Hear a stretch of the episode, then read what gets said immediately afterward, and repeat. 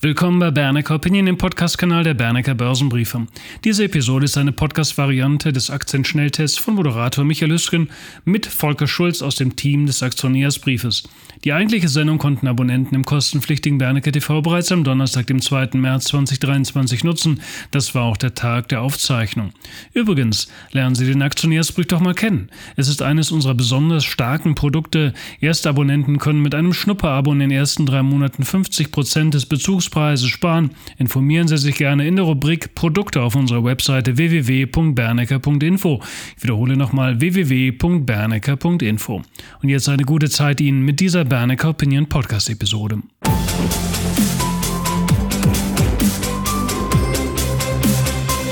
Ein herzliches Willkommen, meine Damen und Herren, zum heutigen Schnelltest, den ich mit Volker Schulz bestreiten darf heute darf Sie ganz herzlich dazu begrüßen. Und damit kommen wir zum Schnelltest, den wir heute beginnen mit Nagaro, Volker. Da gab es Fragezeichen von der Wirtschaftswoche und das war ein Anlass für Push-Meldungen. Zum Beispiel das noch als kleiner Hinweis, wenn Sie Aktionärsbriefkunde im Online-Bereich sind, bekommen Sie Plus-Meldungen aus der Redaktion direkt auf Ihr Handy in die App geschickt quasi. Und Nagaro war so ein Fall, da hattest du eine solche Meldung geschickt letzte Woche, diese Woche, ähm, ich weiß gar nicht genau, wann es war. Was war da los, Volker? Genau, Nagaro ist ja eine deutsche Software-Schmiede, etwa 18.000 Mitarbeiter, wovon die meisten in Indien sitzen und im Homeoffice arbeiten. Die Wirtschaftswoche, die schießt jetzt sehr hart gegen Nagaro. Dazu muss man wissen, es ist kein Hedgefonds, der hier schießt mit Eigeninteresse. Ähm, deshalb nehme ich es äh, besonders ernst. Äh, noch ernster muss man es nehmen, wenn man weiß, wer dahinter steckt, wer das Ganze äh, aufdeckt oder dabei ist aufzudecken. Wir müssen ja schauen, was am Ende auch daran ist. Das ist Melanie Bergermann, die hinter dem Artikel steht. Sie genießt äh, beste Reputation, das muss man schon sagen. Sie hat ja auch mit dem Skandal von Wirecard aufgedeckt und die Vorwürfe, die sind schon recht äh, heftig. Also sie moniert zum Beispiel eine telefonische Unerreichbarkeit in vielen Fällen. Die Führungsstruktur hat keine klare Aufgabenzuordnung. Sie moniert einen Umsatz pro Mitarbeiter von 40.000 Euro, der deutlich zu niedrig ist. Sie moniert sinkende operative Cashflow-Margen, die 2020 noch bei 17 Prozent lagen, nach neun Monaten dann im letzten Jahr nur noch bei 7,3 Prozent lagen. Sie kritisiert auch, dass das Vertragsvermögen und die Forderungen sich addiert seit Ende 2020 verdoppelt haben. Also viele, viele Punkte, die sie dort anspricht. Und wer Melanie Bergermann kennt, der weiß auch, dass sie hier wahrscheinlich in irgendeiner Form nachlegen wird. Von Nagaro selber kam keinerlei Gegendarstellung bis jetzt. Ähm, es gab den ein oder anderen Analyst, der das Ganze so ein bisschen herunterspielte. Aber klar ist auch, wenn sowas einmal hier hervorgespült wird, dann kommen natürlich auch die Fonds in Zugzwang, die peu à peu wahrscheinlich dann ihre Position auch einfach abbauen müssen, um hier nicht ins Risiko zu laufen. Und das haben halt auch wir gemacht. Solange diese Vorwürfe im Raum stehen, ist Nagaro für mich natürlich dann auch kein Investment. Also mein Bauchgefühl ist, da kommt auch noch irgendwas nach. Dann kommen wir zum zweiten Wert, eine italienische Modemarke, die äußerst wachstumsstark ist, Moncler. Genau, Moncler steht für Luxus, äh, Winterbekleidung, Schuhe, Handtaschen und andere Accessoires, zeigt ja Jahr für Jahr komfortable zweistellige Wachstumsraten mit sehr guten EBIT-Margen, die um die 30 Prozent liegen. Also ein hochprofitables Unternehmen. Es gab jetzt am Mittwoch frische Zahlen. Im letzten Geschäftsjahr wurde der Umsatz um 25 Prozent hochgefahren. Das lag deutlich über Konsens. EBIT-Marge auch 29,8 Prozent, also nah an den 30 Prozent. In Europa ist man sogar um 30 Prozent gewachsen. Deutschland, Italien, Frankreich, das waren so die Top-Märkte. China wirkte noch belastend auf das Unternehmen, äh, was die Lockdowns im letzten Jahr anging. Aber auch das läuft jetzt wieder durchaus an. Hätten wir letztes Jahr die Lockdowns nicht gehabt, wäre Montclair wahrscheinlich noch mal deutlich stärker gewachsen. Also somit sollte auch 2023 stark werden. Ich denke, dass die Konsensschätzungen weiter steigen werden. Wir haben KGV von 26 für dieses Jahr. Denke, das ist angesichts dieses Wachstums in Ordnung. Es ist auch angesichts der Bewertung der gesamten Peer Group in Ordnung, kann ich mit leben. Bilanziell ist das Unternehmen völlig sauber, es ist schuldenfrei. 700 Millionen Euro liegen in der Kasse als Netto Cash. vier Prozent Free Cashflow Rendite liegt eher auch, also in Relation zur, zur Market Cap liegt auch äh, oberhalb der, der, der durchschnittlichen Peer Group.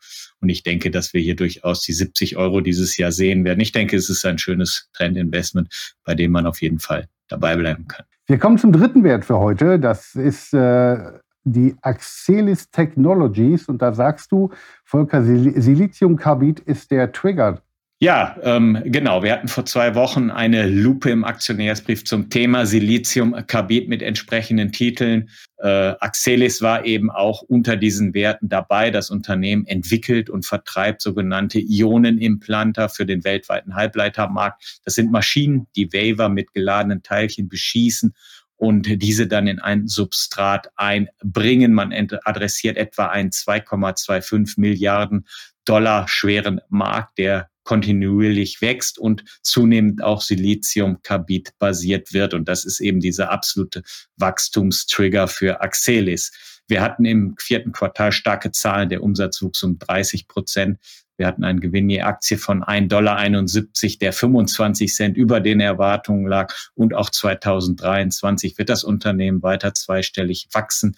Äh, man kann davon ausgehen, dass der Gewinn je Aktie nochmals um etwa 18 Prozent steigen wird auf äh, 6,10 Dollar. Das macht ein KGV etwa von 22, was meiner Meinung nach völlig in Ordnung ist. Das Unternehmen ist dazu bilanziell schuldenfrei denke, ein technischer Rücksetzer wäre sicherlich wünschenswert. Er dürfte jetzt auch mit dem schwächeren Markt äh, sicherlich auch kommen und danach kann man die Aktie sicherlich auch wieder kaufen. Ich halte sie mittelfristig, vielleicht sogar langfristig für sehr attraktiv. Strammes Umsatz- und Gewinnwachstum siehst du bei Richardson Electronics.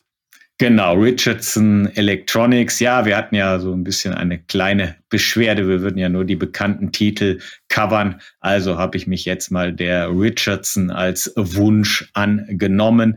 Richardson ist weltweit führender Zulieferer von sogenannten HF-Senderöhren für Lasergeneratoren, für Mikrowellenröhren, für Magnetröhren zur synthetischen Diamantherstellung. Da sieht man gerade übrigens eine sehr, sehr hohe Nachfrage aus Asien, es geht um CO2-Laserlinsen, es geht um Düsen und andere ähnliche Verschleißteile nebst kundenspezifischen Displaylösungen. Also ein sehr umfangreiches Geschäft. Die Kunden kommen auch aus sämtlichen Industrien und es hat man einen neuen Wachstumstrigger. Das ist eben der Green Energy Markt und hier geht es konkret eben um die patentierten Ultra Kondensatoren, Module, so nennt man das. Und die können eben Bleisäurebatterien vor allem in Windkraftanlagen ersetzen.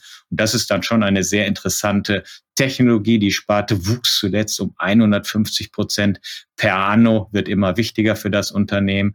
2022 lag der Umsatz bei 224 Millionen Dollar. 2023 sollen es dann schon 272 Millionen Dollar werden. Also auch hier klares zweistelliges Wachstum. Der Gewinn je Aktie dürfte etwa um 22 Prozent auf 1,58 Dollar steigen. Das macht etwa ein KGV von 13. Nicht sonderlich viel für solch ein Unternehmen, das zweistellig wächst. Also durchaus eine spannende Story. Und da muss ich wieder mal sagen, vielen Dank für den Vorschlag. ChatGPT ist in der letzten Zeit oft hier bei uns in der Redaktion diskutiert worden und auch damit gearbeitet worden, beziehungsweise rumgespielt worden, versucht worden. Ganz, ganz interessantes Thema. Es geht um künstliche Intelligenz.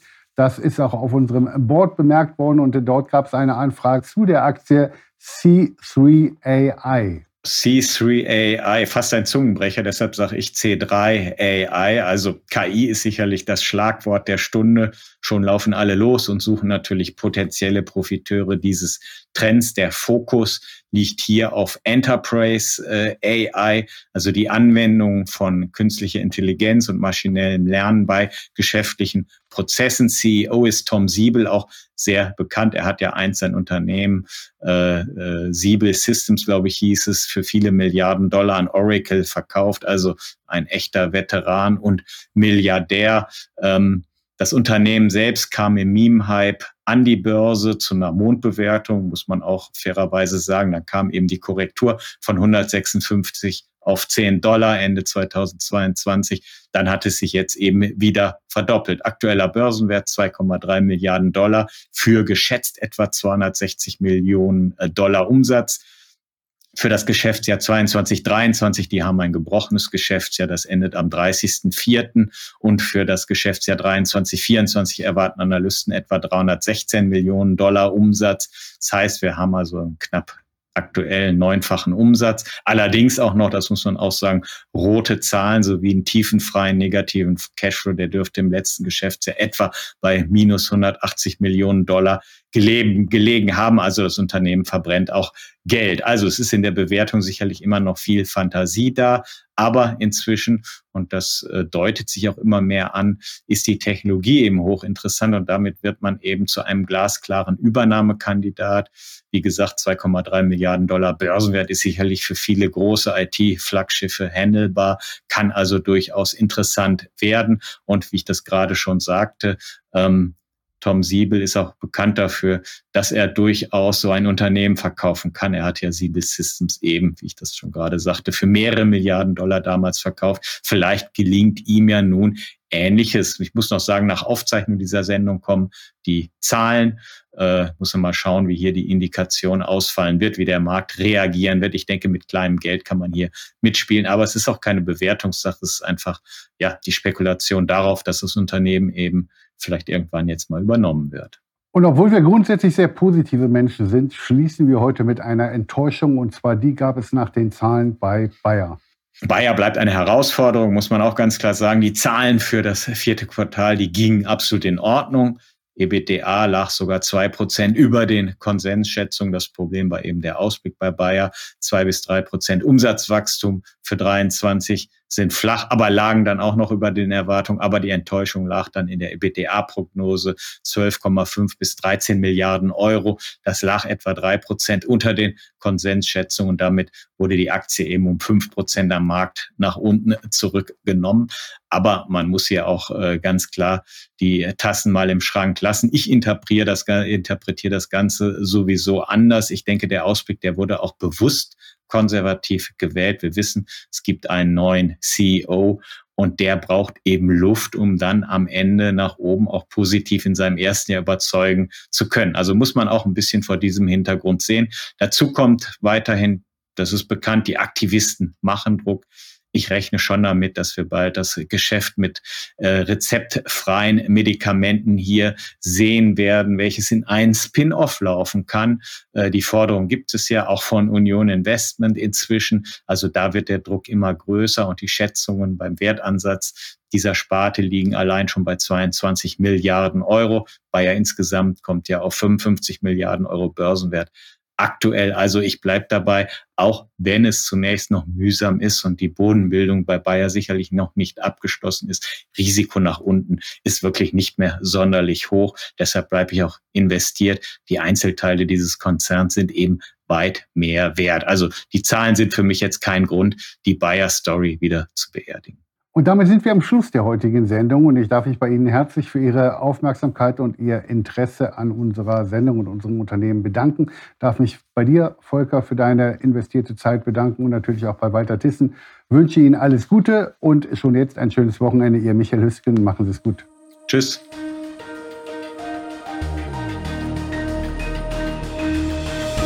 Meine Damen und Herren, wenn Ihnen dieser Podcast gefallen hat, empfehlen Sie uns gerne weiter. Wenn Sie diese Episode auf Apple Podcasts gehört haben, geben Sie uns gerne auch eine freundliche Bewertung unserer Arbeit. So, und jetzt stöbern Sie doch gerne im Anschluss an diese Folge mal ein wenig in der Rubrik Produkte auf unserer Webseite www.bernecker.info. Ihnen noch einen richtig guten Rest vom Tag. Machen Sie es gut.